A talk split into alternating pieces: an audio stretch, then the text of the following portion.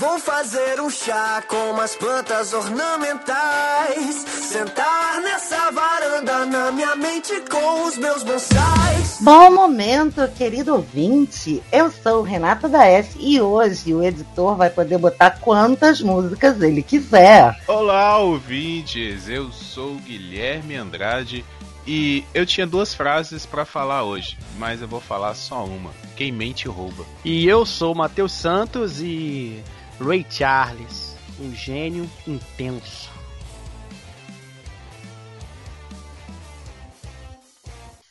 Então puxe sua cadeira de praia, abra sua cerveja, porque a sua TV está na calçada ao som de piano.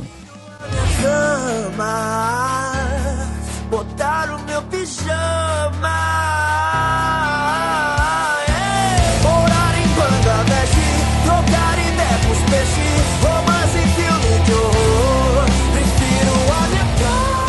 Bom, gente, estamos aqui reunidos para falar de Ray, o filme que conta a história do, do músico, do grande músico, também considerado um gênio incompreendido.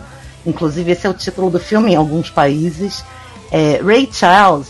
E esse filme hoje é a escolha do Guilherme. Ei! Finalmente, seu terceiro filme do ano, Gui. Exatamente. Esse é um daqueles filmes que eu já vi tantas vezes que eu nem sei quantas vezes eu vi. Então conta pra gente por que da sua escolha, manda sinopse. Hoje, hoje você brilha, meu bem. A escolha é por esse motivo, esse é um dos meus filmes favoritos. É, dos filmes que eu escolhi para falar esse ano, tem, são três categorias que eu gosto muito. Primeiro foi a animação, nós falamos do Wall-E. Depois nós falamos do Dirty Dance, que foi uma escolha minha também, que é filme Água com Açúcar. Eu adoro esse tipo de filme. E o terceiro é biografia. Eu adoro filmes de biografia. É, eu, eu gosto de saber da história das pessoas, a, né, como elas criaram suas carreiras e tal. Tem vários filmes de biografia que eu adoro. Então, é, Ray é um filme que acho que representa isso para mim. Representa é o melhor filme de biografia que eu já assisti. Tanto que o, o James Fox ganhou o Oscar de melhor ator e não foi ator, foi merecidíssimo porque até as comparações em caracterização é muito parecido. Então esse filme eu assisti muito. Além disso, é, com o filme eu descobri Ray Charles, eu não conhecia na época.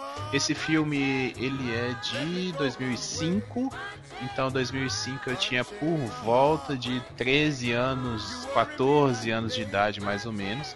Então eu não conhecia Ray Charles. Eu comecei a ouvir freneticamente Ray Charles e descobri várias outras coisas. Hoje em dia eu gosto muito de black music, eu gosto muito de jazz, de blues, por causa que começou tudo ali. Antes já de, de por exemplo, escutar rap, o próprio hip hop, que é coisa que eu gosto muito, que tem essa influência também.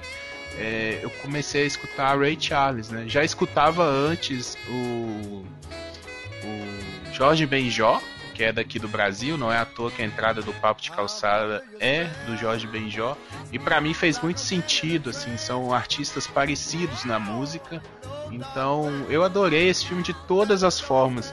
E na época também aqui em casa já tinha TV a, é, TV a cabo. Então esse filme passou muito na TV a cabo. É, era aquele filme que passava ali de sábado, domingo, tava passando em algum horário. E pela música, é um filme muito gostoso de, de assistir, porque tem muita música, não é um filme musical que para pra música fazer sentido dentro da história, em alguns momentos faz, mas é um filme muito gostoso, não é um filme cansativo.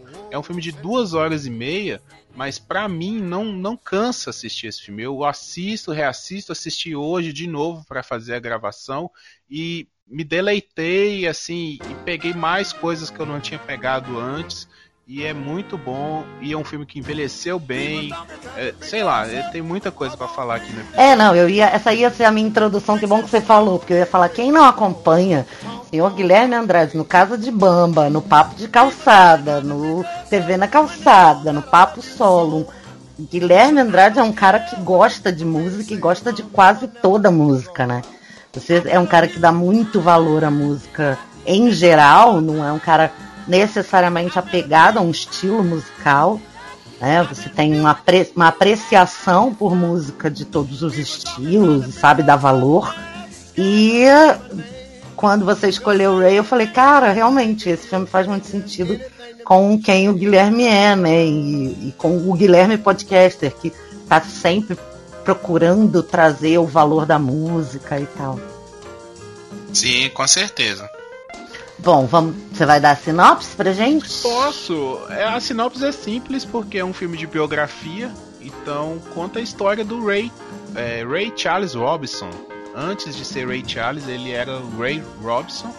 É, começa ali desde a, do início da carreira, quando ele vai é, tentar a vida realmente como músico, tentar né, ingressar ali num clube de música e até o seu auge ou depois, pós o auge, né, porque ele tem uma, uma queda na carreira decorrente do vício, e também faz o link com alguns flashbacks da infância dele, onde que entra a, a relação dele com a mãe. Então, assim, é um filme de biografia, eu acredito que não tenha spoilers. É um filme de 2005 também, tá fazendo aí 15 anos. Então, eu acredito que a gente vai poder falar bastante coisas é, relacionadas à história do Ray Charles, das músicas dele, do tipo de música que ele faz, fazia, né? Inclusive, ele morreu depois que o filme foi lançado. O filme foi lançado, foi feito com ele em vida. Isso eu achei bem legal também, né? Que é aquela homenagem a um artista vivo. Não, não é a, a pessoa né, depois de morta e tal, fazer homenagens, que eu acho isso legal, mas também a gente precisa prestar homenagem às pessoas em vida ainda, né? Para que elas possam receber uh, esses parabéns, esse reconhecimento. É, ele morreu no ano de lançamento do filme e chegou a assistir o filme já pronto. É muito interessante. Ele participa, né, do, do dá consultoria para para a história e tudo, e depois ele assiste o filme e, e, descansa. Pelo que eu vi nessa coisa de consultoria, ele ele não fez nem muitas exigências, né? Pelo que eu vi, acho que ele pelo que eu pesquisei e achei, ele não queria que mostrasse literalmente ele usando heroína, assim, no sentido de como se injeta, né? A gente vai uhum. passar pela carreira dele e falar que ele né, teve esse período de, de, de vício e luta pela, né, para se livrar da heroína, se internou e tal. Mas, pelo que eu vi, o que ele não queria que mostrasse no filme, ele, né, é, bateu o pé para isso, era de não mostrar literalmente todo o processo de você usar a droga, né? Porque, sei lá, ele não queria que aquilo fosse como se um tutorial do inferno de, de, né, das pessoas se drogando. E o filme realmente não mostra literalmente, né? Mostra pedaços, sempre corta, né? Mostra ele com o braço, amarrando o negócio, mas não mostra assim toda o, o, o o processo ali de, de, de usar a, a heroína. Né? Mas mostra a trajetória do vício, que também era uma coisa que ele Sim. queria que acontecesse para servir como exemplo. Inclusive as cenas da reabilitação são cenas muito importantes para mostrar a tortura que é a reabilitação, enquanto um exemplo de não façam isso, crianças. Sim, exato, exato. A trajetória do vício, sim. O que ele não, o que ele não queria que mostrasse era o processo literal de como fazer. Passo um, amarra essa porra uhum, no braço, ah, passo dois. Uhum. Ele não queria muito que mostrasse isso. O filme é, faz a, a edição do filme é perfeita, né? Incrível. E nessa parte manda bem, porque mostra é, sem mostrar e foca em mostrar assim, os efeitos da droga, né? Os efeitos da, do vício e não literalmente como usar. E outra coisa também é sobre o piano, né? O cara ele era, ele era o piano. Ele e o piano era, era, sei lá, eles se fundiam e se tornavam uma coisa só. É incrível, cara.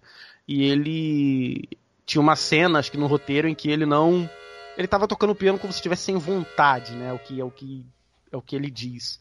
É o que ele é o que se diz que estava no roteiro. E ele falou, porra, corta essa cena, porque eu nunca toquei piano sem vontade na minha vida. Isso não faz sentido. eu posso ter tocado chapado, drogado, mas sem vontade eu jamais toquei piano, né? Porra, e muito foda. E você falou aí, Guilherme, de que já assistiu o filme 300 vezes. Eu assisti esse filme duas vezes na vida, cara. Eu assisti Eu esse também. filme hoje, hoje não, agora pra gravar, porque eu não assisti hoje, assisti essa semana. Nossa, E- cara, sabe o que que a gente devia ter feito? Estavam os três assistindo o filme antes da gravação. A gente podia ter feito uma, uma, uma- um burburinho ali no nosso grupinho do WhatsApp pra e assistir juntos. Pô, É. os três assistiram hoje, cara. Não, mas eu, eu terminei hoje, mas já tinha começado durante a semana, enfim. Mas eu vi esse filme tarde, cara. O filme é de 2004. Eu assisti esse filme muito, muito, muito tarde. Eu fui assistir esse filme pela. Claro, já sabia da existência do filme. Eu fui assistir esse filme pela primeira vez em 2014 ou 15, sabe? Demorou bastante é, para eu assistir o filme. E é muito louco, porque eu não era fã do, do Ray Charles, eu só conhecia algumas músicas, né? Porque o cara ecoa até hoje. E depois do filme que eu fui atrás e. é, caraca, esse tipo, porra, esse cara era foda. E junto com o filme veio também os podcasts que eu comecei a escutar e é, muito podcast de música e fui atrás de conhecer, mas é, demorei, demorei bastante pra ver o filme diferente de, de, de você, mas é um filme que, pô, dá pra repetir, dá pra rever muito fácil, cara, porque ele é um filme é, gigantesco, né, cara? Tem mais de duas horas Duas horas e meia. duas horas e meia, mas, porra, velho, ele, assim, claro, é um filme, a gente pode até falar aqui, né, da romantização que tem, que todo filme tem, nunca é 100% biográfico, nenhuma representação é, é, cinematográfica, é, principalmente na parte ali do- da, da esposa, dos casamentos, dos filhos, o, fi- o filme nem, nem passa muito por isso. Passa bem longe, na verdade, do que foi a vida dele. O cara teve, porra, 10 filhos. É, Doze. 12, né? 12, 12 fi- filho pra caceta. E mas é o filme assim que passa pela a edição do filme é tão perfeita e a atuação do Jimmy Fox que a gente pode ficar falando aqui o tempo inteiro. Puta que pariu, o cara tá incrível. Que o filme vai, cara. E as músicas também, né? Porra, não tem, não tenho, não tenho o que, o que falar. Pra quem tá escutando esse cast aqui e não, e não conhece o Ray, é, deve provavelmente estar escutando aí ao fundo as músicas dele tocando e vão tocar ao longo do episódio todo, acredito eu. Cara, vá atrás, porque o Ray Charles é não só um rei, ele é o precursor de muita coisa, cara. Como ele misturava gêneros e criava coisa nova a partir de- misturas. Porra, sensacional, simplesmente sensacional. Uma coisa que eu acho que o filme faz muito bem é que você tá nos anos. A carreira dele começa nos anos 40, né? E a época de plena segregação racial, o filme não fica se atendo a isso.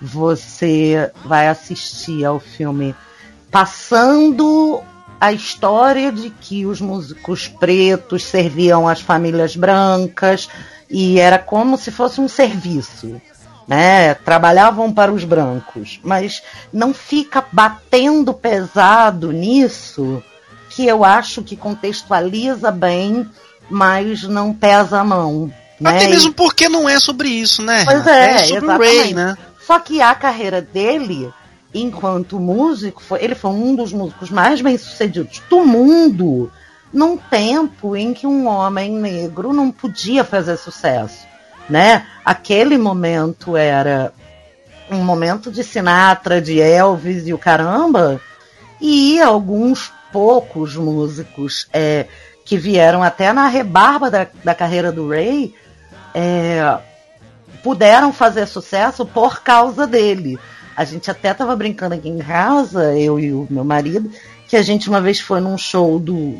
do foi no show do Steve Wonder e Bruno falou: Ah, ceguinho por ceguinho, eu prefiro Steve Wonder. Eu falei: É, mas Steve Wonder não teria uma carreira se não fosse por Ray Charles. Porque era muito mais fácil você ser preto e cego no tempo em que o Steve Wonder estava trabalhando do que quando o Ray Charles começou, né? E justamente isso vem da história da criação dele, né? Da- por isso é tão interessante a biografia dele, porque não se atém a, coisas que não, não dizem respeito a como ele era como músico, né? Nem a história da segregação racial, nem a história dele ter sido banido da Flórida, só é contado, né, de leve e depois no final, quando ele volta da, Da da. Flórida não, da Georgia. E hum, também nem a história do de- de- da pobreza, de onde ele vinha, da cegueira em si. É, eu acho que conta a história dele de um jeito bonito e respeitoso. Né? Como também o Matheus falou, não fica só preso na história do vício em drogas. Fala de como começou e como foi, mas não fica preso nisso. É, agora, se tem uma coisa que eu não gosto nesse filme, aí talvez os meninos possam discordar de mim, mas eu acho importante falar, é que pra mim, quando eu vi o filme pela primeira vez, hoje um pouco menos, mas que foi a segunda vez que eu vi, mas é que parece que eles dão um jeito de dizer que ele ficou cego por culpa, por se sentir culpado da morte do irmão, ou uma cegueira que foi emocionalmente provocada, entendeu? Como uma doença é, psicossomática, de ele ter se sentido culpado pela morte do irmão, então ele para de ver o mundo. Essa cena é bem emblemática quando ele fala que os olhos não foram feitos para ver a morte, e aí conta a história da morte do irmão. Então, para mim, esse, essa abordagem não foi legal, mas é só isso. Tá? Mas você viu mesmo? Você fez, você fez essa leitura de que Fiz. o filme talvez tentou mostrar dessa maneira? De que Eu ele eu ficou acho. cego por conta do irmão e tal? Pra, pra mim ficou assim, porque fica muito associada a historinha, né? E depois a história das garrafas, depois ele fica voltando nessas imagens e tendo as alucinações dele sempre com essas imagens. Não sei, pra mim pesou nisso, sabe? Mas é um, um dos pouquíssimos aspectos do filme que eu não gosto. Então, eu não vi isso. Eu sinceramente não vi. Até mesmo porque na, na, na história da, né, do, do Ray, realmente foi ali, mesmo tudo, tudo junto, na mesma época, né? Ele presencia a morte do irmão. Inclusive, quando eu falei que vi esse filme pela primeira vez, antes eu só tinha visto essa cena. Imagina, você bota, tá mudando de canal e cai na cena de um garotinho morrendo afogado numa, numa banheira. Ai, que horrível. É, foi. Foi a primeira cena que eu assisti desse filme. Aí depois que eu fui ver, falei, porra, velho, que merda. É, e acontece meio que tudo ali ao mesmo tempo, né? O garotinho, o irmãozinho dele morre. E inclusive ele é, não tava naquele lugar, pelo que eu li, eles já tinham ido pra Flórida. Com o pai, inclusive. Né, o filme optou por excluir o pai, mas o pai ainda tava por ali, tinha, sei lá, três famílias. E no filme ele até fala, né? Quando ele tem um filho, ele fala: Meu pai não estava muito presente, mas o pai dele, né? Em algum momento estava por ali, em algum momento pelo menos. E o filme optou por excluí-lo, né? E. Porque ele era um cara que não era presente, então, porra, esse cara não vai estar no filme porque na história porque ele não fez diferença nenhuma. Talvez seja por isso, não sei. É, mas acontece ao mesmo tempo. O garoto morre e ele vai ficando cego, né? E é uma doença mesmo. E aí, pra mim, pra mim, pessoalmente, é, ficou muito encadeadinho a morte. Aí aparece escrito nove meses depois, ele começa a ficar cego, aí, sabe? E isso tudo depois dele dizer, ah, os olhos não foram feitos para ver morte. A cegueira dele na vida real nunca ficou comprovada a, a causa eh, de tem muita muito muita associação com glauco- glaucoma juvenil, outras associações com negligência por falta de higiene, é, que é um resultado da extrema po- pobreza em que ele vivia. Mas é, então assim para mim fica assim: os olhos não foram feitos para ver a morte. O irmão morre nove meses, aí aparece escrito nove meses depois, aí ele começa a ficar cego, sabe? Ah, você pode botar isso como efeito narrativo para um, pra um filme. Igual ele tendo aquelas visões do irmão e, e, e vendo água o tempo inteiro e sentindo o irmão, que é sinistro essas cenas. Todas essas cenas dele é, é, é, é, tendo né, essas alucinações do irmão, ele do nada ele vê e o chão tá cheio de água. Caraca, é incrível. Isso não aconteceu. Mas o filme bota ali pra dar o efeito dramático. Pois é. Né, ele tá lá mexendo na mala de roupa e aí daqui a pouco ele toca na mala de roupa e tá cheio de água e aí ele vai tocando e chega no pezinho do irmão ou na mãozinha do irmão ou bate na bacia, sabe? É uma cena incrível que não aconteceu. É efeito dramático. Então o filme quis. Poxa, já que foram dois é, eventos traumáticos na vida dele, ao mesmo tempo, tipo, perder o irmão mais novo e ficar cego, né? É, vamos fazer um efeito, vamos contar de uma maneira que uma coisa está relacionada à outra. Não, e aí e é, alguém e é pode ótimo. ter esse tipo de visão que você teve. Eu não tive mais. Sim, e é ótimo, porque aí nós dois vimos coisas diferentes. Pra mim, pesou nisso. Pra você foi uma boa forma narrativa, e é justamente isso, né? Os filmes servem pra vários públicos, né? E você, Guilherme? É, até então eu não tinha reparado nisso. Mas é, nem sei qual foi a última vez que eu tinha visto, mas já tinha muitos anos que eu não via esse filme. E dessa vez eu fiz a ligação. Talvez por eu ter assistido de forma mais crítica, é, fica claro assim que tem essa ligação da morte do irmão, a questão dos olhos tá, tá muito lacrimejando, então dá aquela sensação que ele tá sempre chorando, né? E, e tal. Só que isso nunca me incomodou. Eu acho que a morte do irmão dele serviu muito mais pra contar o porquê ele começou a usar drogas, porque pra mim é a associação mais clara assim. Ele começou a usar drogas como uma fuga da, daque- de todo aquele trauma que ele né, passava a vida inteira, ele sentia. Então, pra mim, tá, isso sempre foi claro assim no filme. A, a- o uso de drogas dele, o, o início dele, principalmente na, na heroína, não na, na maconha, porque ele tava usando maconha mais pra se relaxar mesmo e tal. O filme até mostra isso da primeira vez. E mas pra mim tava muito associado à questão dele usar drogas por causa do trauma do irmão, né, de, de ter perdido o irmão, que ele sentia culpado, sei lá, mas também uma criança de 7 anos de idade não tinha o que fazer, né? Mas tudo bem, fica ali. E lógico, se ele perdeu a visão é, logo depois da, da morte do irmão, aquelas imagens são as imagens mais fortes que ele tem, sabe? Assim, imagina, você vê por pouco tempo na sua vida, sei lá, por alguns poucos anos, e uma dessas coisas que você vê é o seu irmão morrer. Então você fica com essa imagem. Eu não sei como é que é, porque assim, nós, como seres humanos, a gente vê muita coisa, né? Nós que enxergamos, vemos muita coisa, e às vezes nós nem lembramos de, de detalhes de algumas coisas que nós já vimos, porque a gente está sempre capturando novas imagens e o cérebro não tem como guardar isso tudo, né? Mas imagina uma pessoa que viu pouco tempo e ela já não vê mais nada. Então aquele espacinho ali na talvez na memória que, que guarda as imagens, talvez aquilo ficou muito forte para ele, né? E esse trauma, uma coisa tá ligada. Eu eu achei como recurso narrativo muito válido. Para mim faz total sentido. Eu também. É, a- até a associação, eu não vi assim, ah, para mim não ficou claro assim, ah, ele perdeu a visão por consequência disso, sabe?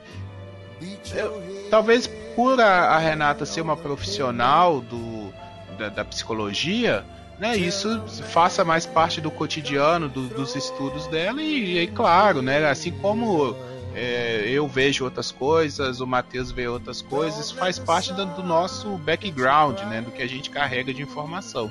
Mas como um espectador leigo no assunto, isso não, não, não saltou aos olhos em momento algum, a não ser dessa última vez que eu assisti. Então, assim, eu achei bem legal. E o que eu queria falar também é em relação a, até puxando esse lado do uso de drogas, que vocês já citaram também, é como que o uso das drogas influencia na própria música dele, né? Que isso é uma coisa que se discute muito, porque muitos artistas usam drogas para se desinibir, para aflorar os seus talentos. E, e assim, o filme é muito interessante, porque a música conta a história do filme. E no começo do filme, a música tá muito baixa. Assim, eu não tinha reparado isso também.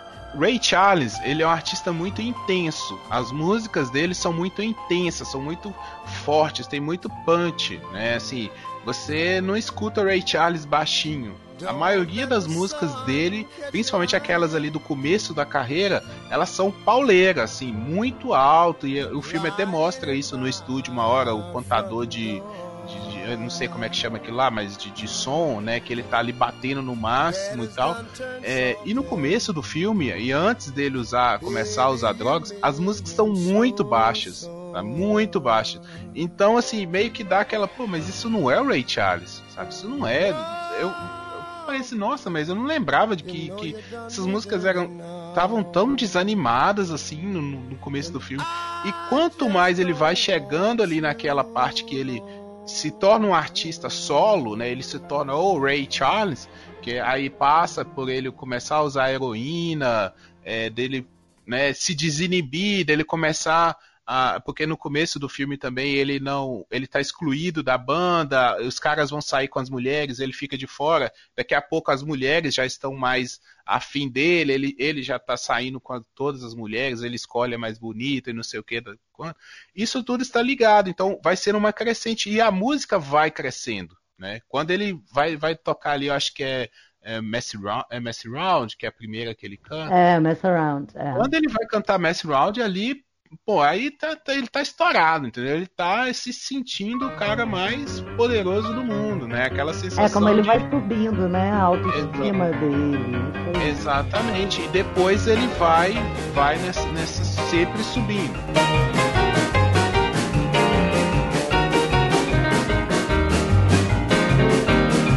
Ah, you can talk about the pit, barbecue, the band was jumping. People too. I mess around. They're doing the mess around. They're doing the mess around. Everybody doing the mess around. Ah, everybody was juice. You can bet your soul. They did the boogie woogie with a study roll. They mess around. Ele encontra a identidade também, né? Naquele momento ele começa a encontrar a identidade dele, depois quando ele vai é, que ele grava a Garawoma, acho que é a Garawoma que chama, que ele faz para a futura esposa dele, é, aí ele já tá com aquela identidade, né? Que ele achou, encaixou ali o, o Rhythm and Blues e o Gospel, que ele até vai ser criticado, mas ele, ele acha isso nas suas raízes cria essa coisa nova, que, todo, que ele se torna essa novidade. Ele é um artista inigualável, assim, que todo mundo é, realmente, poxa, esse é o Ray Charles. E, e aí é que ele vai mais crescendo. Então, quanto mais ele vai chegando no ápice, mais a música ganha corpo dentro do filme. Isso é muito interessante. Não, excelente visão, excelente. Realmente tem tudo a ver com isso, né?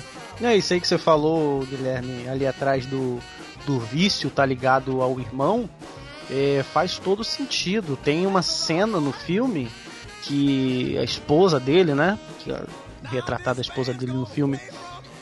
É, que no caso na história seria a segunda, né? A segunda esposa dele. É, falar, ah, você tem que parar com esse vício, né? Quando ele já tá bem lá na merda, antes dele se internar. E ele, né, não, eu faço o que eu quiser e tal, e porra, aquele show de interpretação, a menina manda muito bem, não, lembro o nome dela agora também, mas ele, porra, incrível, cara. É, inclusive eu fiquei pensando, cara, seria ele estaria exager, alguém ele estaria exagerando porque ele fica se balançando e não, cara. O Ray Charles era daquele jeito mesmo, né? De ficar se balançando, de se, se, se abraçar, muito muito bom aquilo. E enfim, ele né, ela tá ali confrontando ele para ele parar de usar as drogas e ele fala: "Não, eu faço o que eu quiser". E aí ele, porra, dá um rompante e fala assim, algo parecido como você não sabe o que que é ser cego e ainda ter medo do escuro. Porra, achei essa frase muito foda. Aí linka com o que o Guilherme tava falando, né? É, ele é atormentado a vida inteira e o filme mostra isso muito bem com essas cenas que eu falei, né, dele vendo, né, o irmão, né, a água, o, o, o é, a, a, a bacia e tal, as, as garrafinhas batendo, aquela coisa, e é, até meio terror, né? Uma cena até meio terror, até meio tal. Muito bem feita, muito bem dirigida, muito bem atuada. Porra, são perfeitos esses momentos. E é isso, né, cara? O cara ele tem medo até hoje daquela, daquela cena, daquele momento do, dele vendo o, o, o irmãozinho dele é, é, morrendo, cara, morrendo, falecendo. É, E, e, e, aí linka com isso, né? Dele falar, tipo, pô, eu sou cego, eu não enxergo, mas eu ainda tenho medo do escuro. Tipo, eu nunca vou me livrar desse medo, desse trauma. Então eu meto a cara nas drogas porque aí eu viajo. Aí eu saio de mim e eu sou outra coisa. E aí só sobra eu e a minha música e é o que eu faço. É mais ou menos isso, né? Uhum. É, isso, isso, é uma coisa de, de, muito comum em quem usa drogas, né? É, principalmente as pessoas mais viciadas, de tentar fugir, né? usar é. a droga como fuga para não sentir mais nada. É uma anestesia, né? Bom, você falou das atuações aí, você falou da, da atriz. A atriz é a Kerry Washington, uh, também muito, muito, muito conhecida atualmente como a Olivia Pope de Scandal. Ela faz Ray é, a Bee, a Della B. Robinson, a, a esposa B. oficial do, do Ray Charles. É uma grande atriz. Aliás, eu, eu acho que a gente precisa falar dessas três mulheres. A, a Sharon Warren, que é a, a, que faz a mãe do Ray Charles, não tem uma grande produção de trabalho, aparentemente aqui na página dela da Wikipedia nos Estados Unidos. No Brasil ela não é citada nem como tendo página. E na dos Estados Unidos ela tem três filmes creditados: Amora, de 2003, Ray, de 2004 e Glory Road, Estrada para Glória, sei lá, de 2006. Sendo que atualmente, aos 45 anos, ela é uma poetisa que escreve poesia de, de mitologia, poesia mitológica. Aparentemente, então, ela largou a carreira de atriz em 2006. Ah, temos ainda, a, além da Kerry Washington, a maravilhosa Regina King, que faz uh, a Margie Hendrix, Regina King, essa que acabou de ganhar o Emmy esse ano pel, por Watchmen, é, que também é uma atriz excepcional. E a Kerry Washington também tem o Emmy por Scandal. Então temos esse, esse, essa trinca de mulheres muito, de atrizes muito maravilhosas fazendo esse apoio para o filme e nenhuma delas foi indicada às premiações consideradas oficiais todas foram indicadas, ou todas, em, alguma em alguma categoria, nas premiações específicas para negros. Então isso mostra que é, quando a gente falou lá na época do Green Book, que foi o filme do ano do ano passado, se você não ouviu esse episódio, nós temos aqui no TV na Calçada, mas quando a gente fala que foi, é, a gente concordava que precisava de uma representatividade nas indicações, que precisa ter uma valorização no elenco negro, que os atores negros precisam ser mais é, incluídos nas produções, a gente já estava falando de uma coisa que aqui a gente comprova. Você tem basicamente o mesmo elenco de apoio do filme Life, do Até que a Fogo Separe, né? Muitos dos atores, quando você tem um filme de elenco exclusivamente preto, você precisa recorrer àqueles atores entendeu?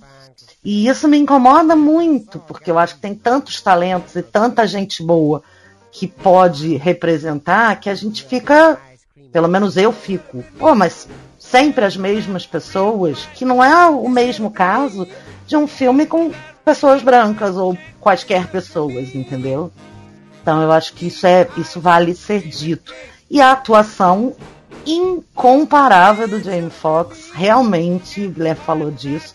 Ele ganhou os três prêmios dos, das principais é, premiações da temporada de prêmios, que foram o Oscar, o Globo de Ouro e o SEG, que é o Screen Actors Guild, que é o prêmio dos roteiristas, né?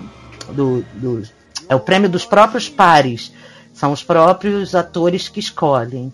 Então tem uma academia, outra academia e os pares premiando essa atuação que, na boa, é maravilhosa. Vocês sabem, Guilherme aí, que já viu o filme 8 milhões de vezes, se ele realmente cantou literalmente todas as músicas, Guilherme? Não, não.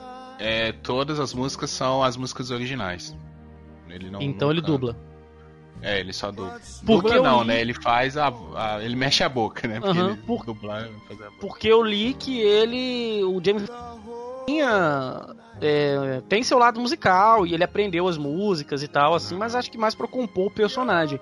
E uma parada que eu li também que ele fez foi usar próteses pra, tipo, ficar cego, literalmente. Sabe? É, isso é uma parada que ele fez. Ele. Várias cenas ele grava de olho fechado mesmo. Assim, isso aí eu me lembro na época, quando eu assisti o. Acho que esse foi um dos primeiros Oscars que eu acompanhei. Não que eu vi a cerimônia, mas que eu fui pesquisar depois que eu parei para ver a maioria dos filmes e então eles falaram isso assim a atuação dele tá muito ligada a essa experiência que ele fez de gravar porque ele poderia gravar com os olhos abertos né coloca uhum. ele tá sempre usando óculos então é tranquilo isso mas você pode pode reparar que ele tá gravando muitas cenas de olho fechado né e às vezes o óculos, pela luz ali, tá refletindo no óculos, dá pra ver que ele tá com o olho fechado realmente. Então, os trejeitos que ele faz, aquela aquele jeito, né, de, de andar assim meio onde que eu tô pisando, né, uhum. que, que, isso é faz parte da atuação dele e cara, realmente assim, ele é sensacional. Talvez eles po possam ter usado a voz dele em algumas cenas que ele canta a capela, por exemplo, quando Sim. ele tá cantando lá na, na, na casa da namorada dele, né? Que ele tá no piano ali, aí ele canta a capela. Então talvez seja a voz do James do Jamie Foxx, mas as músicas que são tocadas no no, no geral, elas são as gravações originais. A maioria das, se você pegar os discos originais, você vai ver que é, é as mesmas músicas. É, o que eu li era, por isso que eu perguntei, que ele, o Jamie Foxx já tinha, né, uma formação musical, não viu, não, não, não especifica o que, que aprendeu a tocar as composições e cegou-se com próteses durante a filmagem para parecer mais incrível. Então desse deve ser mais para isso mesmo, para cenas, né, ali mais a capela, para fazer as entradas e aí depois você, sei lá, né, faz a edição e corta pro próprio Ray.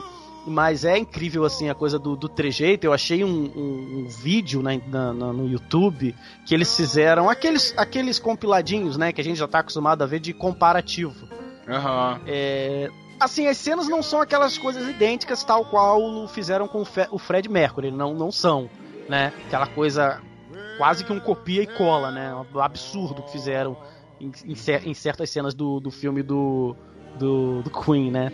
Mas apesar de não serem idênticas, não serem copiadas, né, dos registros das cenas, dos vídeos do Ray Charles, a coisa do trejeito, cara, que é isso que a gente tá falando, é incrível, cara. É incrível o que o, o, o Jimmy Fox faz, cara. Nossa Ai, Deus, cara, é absurdo, de... absurdo. E isso que você falou de cegou-se com próteses são lentes de contato pra hum. fechar a visão mesmo. E aí, quando ele tá de olho fechado, ele tá de olho fechado só por causa do incômodo da lente, né? É, porque não tá enxergando de verdade. Isso chama atuação por imersão.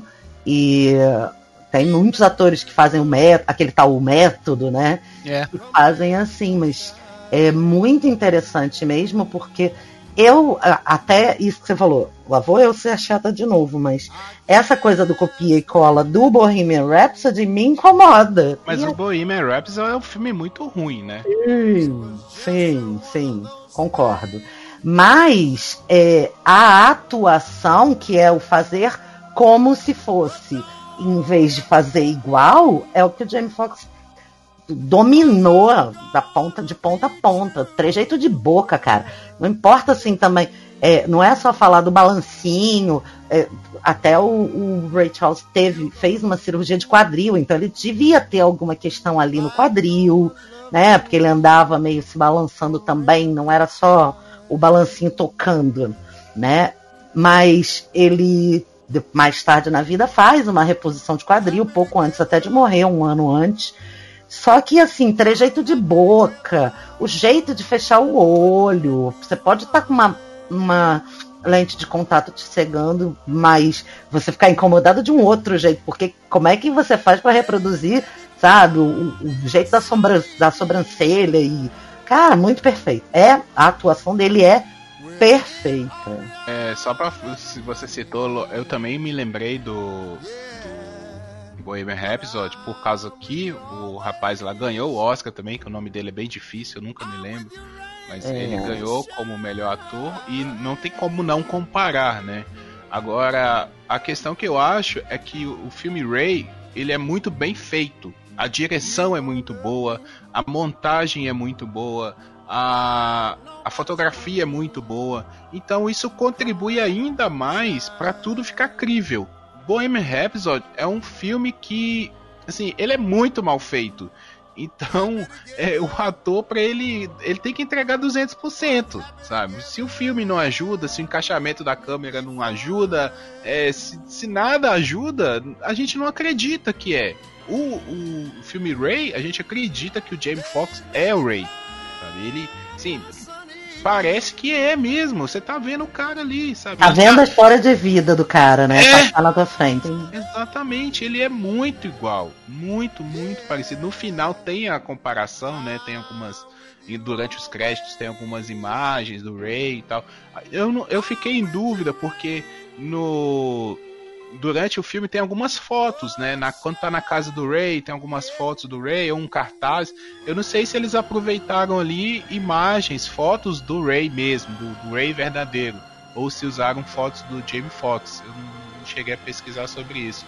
Mas se for do Ray verdadeiro, é muito parecido. Sabe? Assim, é, é muito, muito bem feita. Tanto a maquiagem, o figurino, a ambientação, a, a parte quando tá no, nos flashbacks, eu acho muito bonito todas aquelas cenas, sabe? A fotografia, aquela luz, a, a melhor fotografia é a, de, é a, de, quando ele era criança, né? Que é, é quase como se a gente enxergasse quando ele era criança e a gente ficasse cego junto com ele, né? Uhum, exatamente. E, e só para aproveitar pra, que a gente está falando de atuação, queria dar destaque para a dublagem desse filme porque é uma dublagem muito bem feita. É, eu assisti tanto legendado quanto dublado. Dessa última vez eu assisti dublado de novo. Mas a dublagem é muito bem feita. A própria, como a gente citou, né, a atriz que faz a mãe do Ray, é, a dublagem dela, cara, é excelente. Assim, a atriz que fez a dublagem tá de parabéns, porque ela é uma personagem que tem uma carga emocional muito forte muito forte, porque ela tá sempre sendo dura com o Ray, ou ela sofre pela morte do filho. Então ela tá sempre intensa. E a dublagem em nenhum momento é canastra, sabe? Porque esse tipo de dublagem é, corre muito risco de, de ser aquela dublagem, você assim, nossa, mas que, coisa mal feita, sabe? Porque é, tem muita emoção e a dublagem desse filme é excelente. A atriz que fez a mãe do Ray na voz em português, ela entrega muito bem. É, eu, eu acho assim, a, a gente até estava conversando, né, de por que, que a, a Sharon. A, é Sharon Warren que chama?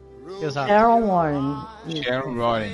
É, por que, que ela não concorreu, né? Aí o Matheus falou assim: ah, talvez porque ela aparece pouco e tal no, no, filme, só que ela é aquela personagem que ela tá do lado do Ray, sabe? O filme inteiro, a mãe dele está com ele. Eu acho isso muito legal quando você vai contar uma história, sabe? Por mais que o personagem não esteja em cena, ele está, né? Por mais que o, a, o ator, a atriz não esteja em cena, a pessoa está em cena, porque a todo momento o Ray está tomando alguma decisão ou ele está é, se policiando ou mesmo quando ele está fazendo algo errado, ele sente que ele está fazendo algo errado porque ele está lembrando da mãe. Todos os dizeres dele, como eu falei no, na entrada, né?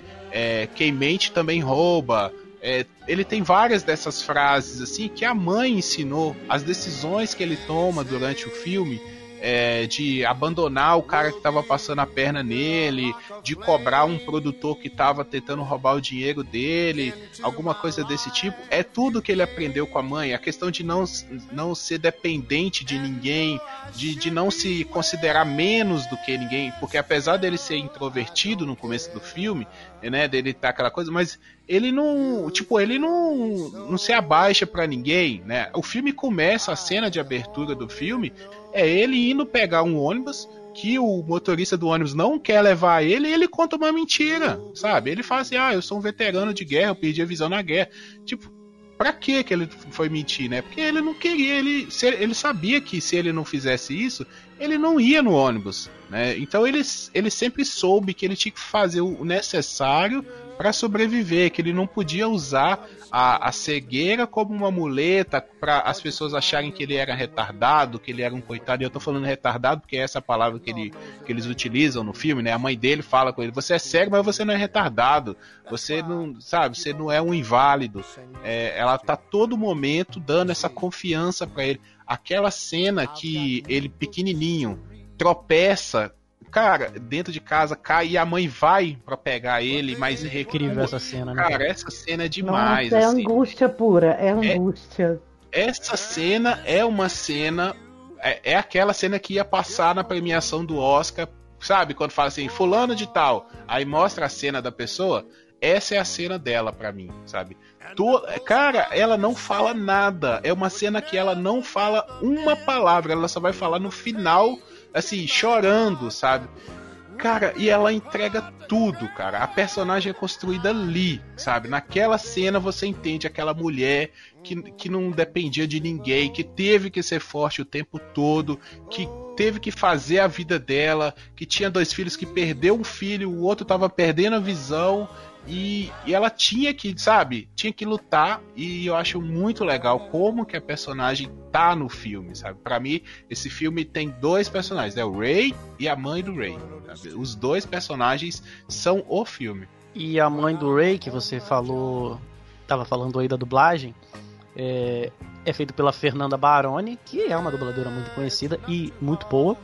E o, o Jimmy Fox é pelo Marco Ribeiro, né, cara? Marco Ribeiro aí incrível. O cara é Robert Downey Jr., Tom Hanks, o Woody do Toy Story, voz conhecida aí, carimbada da dublagem. E ele realmente, porra, ele manda muito bem fazendo fazendo o, o Jimmy Fox, cara. Manda muito bem mesmo. E só para complementar essa história, na, nesse Oscar que o Jamie Foxx ganhou, não apareceu cena no telão, foi só a foto do personagem.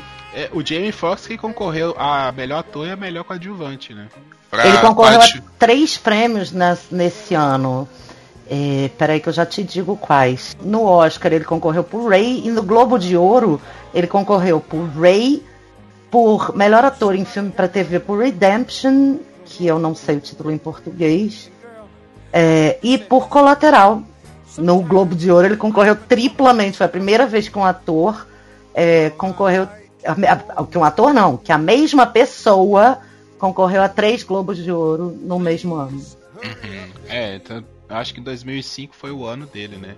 E no só para citar, no melhor ator ele não ganhou de qualquer um, né? Ele ganhou do Clint Eastwood, do Leonardo DiCaprio por Aviador, que foi um dos filmes assim que o Leonardo DiCaprio mais teve para ganhar o Oscar. Eu assisti esse filme e o Leonardo DiCaprio é incrível desse filme. É, Johnny Depp que nem é um filme tão bom assim do Johnny Depp em busca da Terra do Nunca e do Don Tilda que é o, War Machine lá do, do, do Iron Man e no melhor ator coadjuvante ele perdeu pro Morgan Freeman, né? Que, porra, Morgan porra, Freeman. Obrigada, né? No Menina de Ouro, que é um filmaço também. Mal sabia o Leonardo DiCaprio que ele ainda ia bater muito na trave ganhar o Eventualmente precisamos falar de Don Tiddle, porque ele é muito bom também. Puta merda. Só que, além de tudo isso que vocês estão falando de 2005 ser o ano dele, ele foi primeiro lugar na Billboard com a música que ele gravou com Kanye West. Então, assim, é o ano do cara. Foi o. Se desse para dizer esse ano foi o ano do cara, é 2005. Foi pica viado, pica das galáxias. É, em 2020 ele veio com power, né? Porra.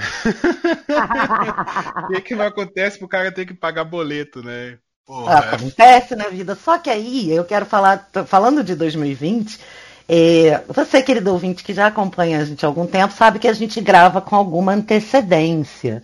E o dia da gravação, no dia da gravação deste episódio, estão acontecendo as últimas apurações da eleição dos Estados Unidos, é, que está para ser finalizada a eleição de Joe Biden, se assim a todos os deuses, o universo ou qualquer coisa é, quiser.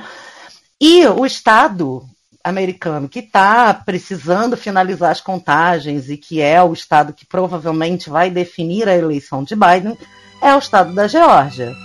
Sendo que no dia de hoje, 6 de novembro de 2020, a música mais tocada nos Estados Unidos é o hino da Geórgia, Georgia on My Mind, composto por Ray Charles. Georgia, Georgia, the whole day through. Just an old sweet song keeps Georgia on my mind. Georgia on my mind. I said, uh, Georgia, Georgia, a song of you comes as sweet and clear as moonlight through the pines.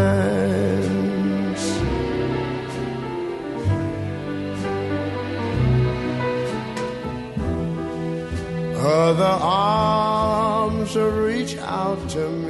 Exatamente. É, isso é mais uma coisa que eu gostaria de falar so- sobre o filme. Que essa reflexão que o filme faz a respeito dos artistas, né? Que nessa cena que ele vai fazer um show na Georgia e tá, tá havendo uma segregação no show. né? A segregação é que os, os negros podem assistir o show, mas eles não podem ir na pista de dança. Só os brancos que podem ir na pista de dança.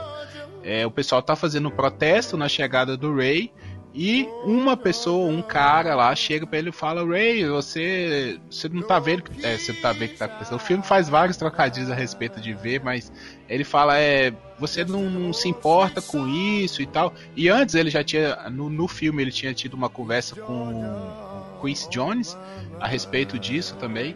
E e ele fala, né? Você não, não se importa e tal. E o Ray fala, ah, mas eu sou artista, eu tenho que tocar para brancos e para negros, eu não posso fazer nada e tal. Aí o cara fala, não, mas você pode fazer, a gente tem que mudar isso de alguma forma. E por uma fala racista ali do, do produtor, do, do dono do, do show lá, ele, né? Não, peraí, é, realmente, eu posso fazer algo que eu acho muito legal, assim. Eu acho que, como artistas, eu não, não vejo a necessidade de todo momento um artista estar se politizando. E, a- e desde 2018 a gente vem falando sobre isso, né? É, mas eu acho que tomar determinadas atitudes é válido, sabe? Você não fazer um show para um produtor que, que tem uma ideia que você não concorda ou não apoiar determinado tipo de falas que os seus fãs estão fazendo, é, ou sei lá, pequenas coisas. Eu acho que os artistas, como influenciadores de opinião, eles podem fazer, sabe? Eles podem tomar pequenas atitudes, sei lá, não fazer propaganda para uma marca que que utiliza Maltrata trabalho, animais. sei lá, maltrata animais, é, tem trabalhos análogos à escravidão, é, sei lá, sabe? Tem tantas coisas assim que às vezes o artista pode simplesmente falar: não, não vou. Dar uma entrevista para um jornalista que é racista, sei lá, sabe? Coisas desse Acho que isso não pode fazer. necessariamente é um posicionamento político. Às vezes isso é um posicionamento de vida, né? É, por exemplo, a gente tem a Paola Carosella, né, que é uma cozinheira muito famosa, Masterchef, nananana, jurada. Ela não faz merchandising de comida industrializada. Isso é um posicionamento dela de vida, porque ela, além de tudo, promove eh, gastronomia inclusiva, gastronomia social e instituições que trabalham com extrema, extrema pobreza, vulnerabilidade e tal. Porra, se ela vai fazer merchan para uma, ma- pra uma marca, por exemplo, como a Knorr, é, ela está promovendo a fome invisível. E aí é uma coerência no estilo de vida. Por isso que isso que você está falando é tão importante, porque ele não precisa o tempo todo estar batendo na tecla do, de ser antirracista para ser uma pessoa preta que não vai ver os seus iguais sendo discriminados. Exatamente. É simples assim.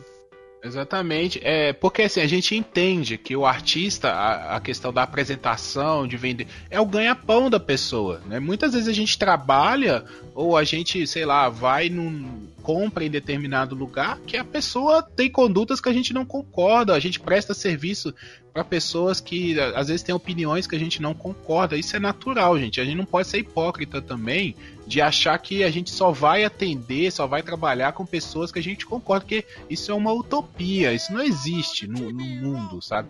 Mas, é, e outra coisa, igual você falou, Renato, eu, eu ainda acho que isso é um posicionamento político, sabe? Mesmo sendo uma questão de vida, eu entendo, é porque a gente ainda tem essa coisa de ligar político a partidarismo, sabe? É, não é partidarismo. É política. Política a gente faz todo dia. A gente faz política na rua. A gente faz política dentro de casa. Política é viver em sociedade, é política. Você tem toda a razão. Eu não quis dizer é, é, posicionamento político partidário. Era, era bem isso. isso. É um posicionamento ah, não, político de vida. Você, você usar daquela política como um guia para sua coerência de existência no planeta, né? Não, eu entendi que você quis dizer isso mesmo. Não, mas eu, eu acho tô, super bom você fazer esse esclarecimento. Acho muito bom. Mas, é, então assim, eu acho muito legal é, essa parte do filme por fazer essa reflexão também. Né? É uma época muito coisa. E ele sofreu consequências, consequências graves. Ele foi banido do, de um estado né, que não é qualquer estado, que é um a Georgia é um estado do sul, é um estado muito influente, né? Dentro de Georgia está Atlanta. Atlanta é uma cidade muito importante dos Estados Unidos, que é um reduto desse tipo de música, né, de música negra, então de, de, black music. Então ele tá, era um lugar que ele tocava muito, que ele passava muito, então ele sofreu muito por isso. Né? Então é, ele tomou uma, ele tomou uma decisão, ele sofreu consequências e lá na frente foi reconhecido, né?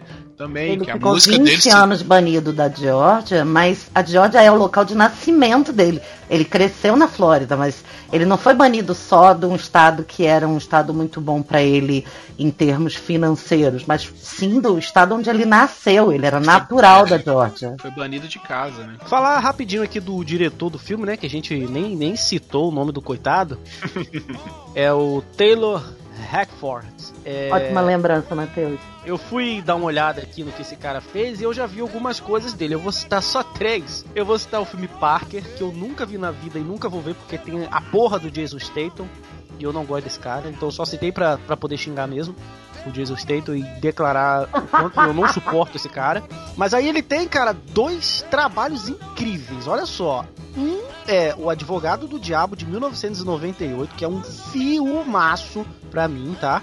É, com o pior melhor, pior melhor dos piores dos melhores atores do mundo, o, o, o homem inexpressivo, o homem que não envelhece, Keanu Reeves, e o, o Alpatino, né, cara, o próprio capeta, porra, esse filme, cara, ele tem uma das cenas de diálogo, de monólogo, para mim, que são as das mais incríveis, que é o Alpatino falando no final do filme, tipo assim, é, é, repudiando o próprio Deus. Para quem não viu esse filme, eu não quero dar spoiler, mas assista, porque é um puta de um filmaço. Apesar do Keanu Reeves ser um péssimo ator, ele é realmente um péssimo ator, mas é um filmaço incrível.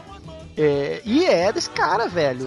E também um filme que eu assisti há muito tempo, cara, e acho que eu vou até rever, um filme chamado Dolores Claiborne. Pra gente ele veio como Eclipse Total, que é um filme com uma puta atriz, que é a Carrie Bates, cara, que ganhou o Oscar de melhor atriz pelo pelo Louco Obsessão do Stephen King. E aqui ela volta em outra adaptação do Stephen King, junto com a Jennifer Jason Lee. É um drama foda, pesado esse filme, para quem não viu fala de, de, de, violência sexual, fala de abuso. É um filme pesadaço, mas é foda. A Carrie Bates tá incrível de novo, acho que como sempre, essa mulher, cara. Ela é, ela é um monstro. Sempre. Ela é um monstro. E é também desse cara. Então eu achei legal citar o Parker para xingar o Jason Statham e Advogado do Diabo e Eclipse Total, porque são dois filmes completamente Amor, diferentes. e Completamente incríveis. Amor, então eu vou complementar que tem dois filmaços também aqui na lista dele.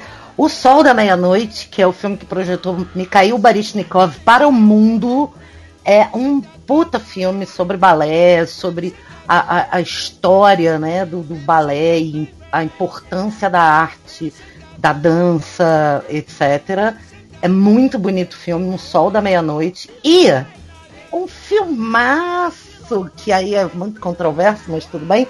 Mas que é um puta clássico que a gente precisa reconhecer o seu valor, que é An Officer and a Gentleman, que no Brasil veio com o filme de A Força de um Destino, que é o filme que lançou a carreira de Richard Gere. Você não conhece esse filme? Não. Ui! Você não vai gostar não, porque é, É muito com quem? Richard Gere? Richard Gere e Deborah Winger. Eu não gosto do Richard Gere.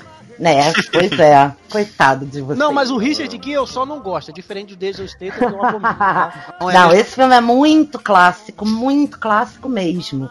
Então, assim, se você acompanha aqui o TV na Calçada pelos clássicos, esse é um filme que você tem que assistir, porque A Força de um Destino é, é, é um daqueles, como a gente falou lá no, lá no episódio da Dirty Dancing, que você escuta a música, você já sabe que é do filme. É. Não, e o cara é versátil pra caraca. Eu tava dando uma olhada aqui que ele não é a primeira vez que ele trabalha com, com música, né? Ele trabalhou no Ray, mas ele também.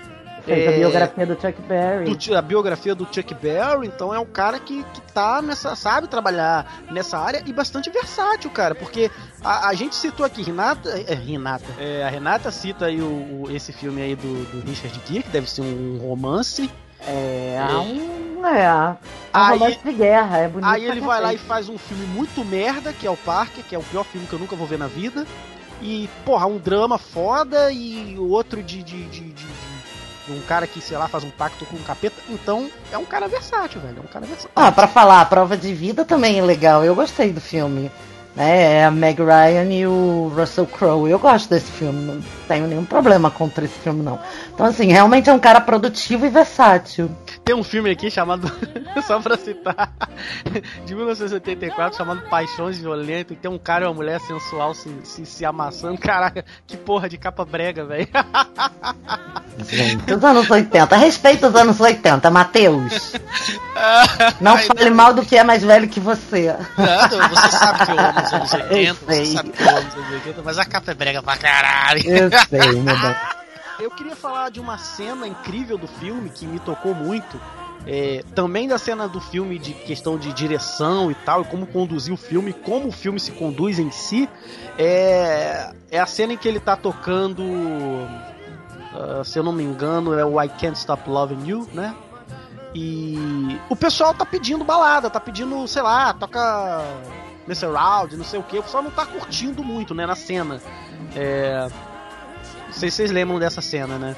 Aham, sim. E aí o pessoal tá meio não sei o que, vaiando, toca isso, toca aquilo, e aí o cara, né, o cara lá, o produtor fala, ó, faz o seguinte, vai abaixando as luzes devagarinho, e aí depois você foca só no Ray. Velho, as luzes calam a plateia, a cena é incrível, velho. As pessoas vão se calando e parece que quando você apaga as luzes e foca só no Ray, o pessoal para de gritar e fala, caralho, que música foda, sabe? É essa a Por sensação. que, que a gente não tá prestando É, atenção exato. naquilo ali, né? Exato, e aí todo mundo cala a boca e curte a música. Porra, que cena incrível, cara. E a cena incrível, ela é brilhantada por uma música foda, assim. É uma música que. É uma cena que eu falei, cara, tem que pelo menos citar mais essa, assim, não deixar de citar, porque é uma cena incrível do filme. Uma das, né? O filme é cheio de cenas incríveis. Mas essa realmente me tocou. É muito boa, cara. Cara, é, só pra aproveitar esse, essa dica aí que o Matheus falou, né? De pô, por que, a gente não tá parando pra ouvir esse cara?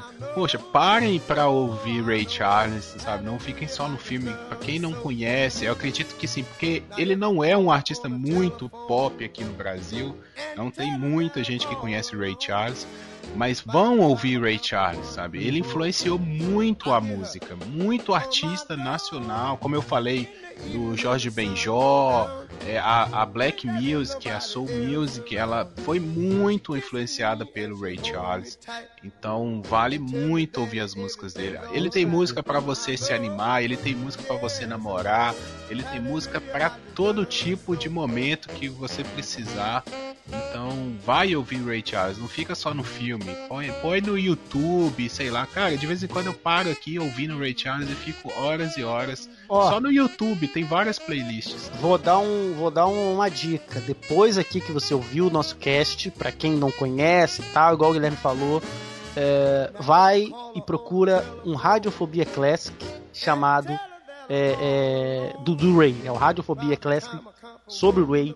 é incrível, é gigantesco, toca mais de 30 músicas na íntegra, na íntegra, então você vai escutar na íntegra Ray Charles como nunca, e é intercalado por né, o, o os apresentadores do, do, do podcast falando da carreira dele. Então você tem um pouquinho de biografia e 5, 6, 7 músicas. Depois mais um pouquinho de biografia e mais outro bloco de música. É incrível, é muito bom, assim, para quem, pra quem é, não conhece de um artista, né? Ah, por onde eu começo e tal. Você vai no YouTube, como o Guilherme falou, mas se você quiser uma coisa ali só sobre Ray, história e música ao mesmo tempo, é o, o, o Radiofobia Classic do Ray Charles, mas só depois de escutar o nosso episódio, né? Ah, esse filme também gerou um álbum da trilha sonora, que esse foi a primeira coisa assim que eu ouvi do Ray, foi esse álbum. E é bem legal também para quem quiser, porque tem as melhores músicas dele, ou as consideradas melhores músicas dele. É isso aí, consumam, consumam esse gênio intenso. sim, sim, eu acho que a gente te ajudou um pouquinho. E se você gostou desse episódio, acho muito importante você ir para essas indicações que os meninos fizeram e assina embaixo. E também procure as nossas redes sociais. Nós somos o Papo Calcada em todas as redes: Facebook, Twitter e Instagram. Também temos um grupo do Telegram. Fala, Gui t.me barra papo de calçada podcast. Que é para você interagir com a gente, trazer as suas sugestões, dar as suas críticas e, enfim, tá lá pertinho da gente. Se você gosta do nosso produto, do Papo de Calçada, do Papo Solo, do Lingerie, daqui do TV na Calçada, você pode se tornar nosso padrinho lá no Padrim e também procurar o nosso perfil no PicPay e ajudar a gente a continuar produzindo nosso conteúdo. A gente conta com vocês, agradece a companhia e até a próxima. Valeu! Tchau! Now, baby, listen, baby, don't you treat me this away, cause I'll be back on my feet someday. Don't care if you do, cause it's understood. You ain't got no money, you just ain't no good. Well, I guess if you say so, I'll have to pack my things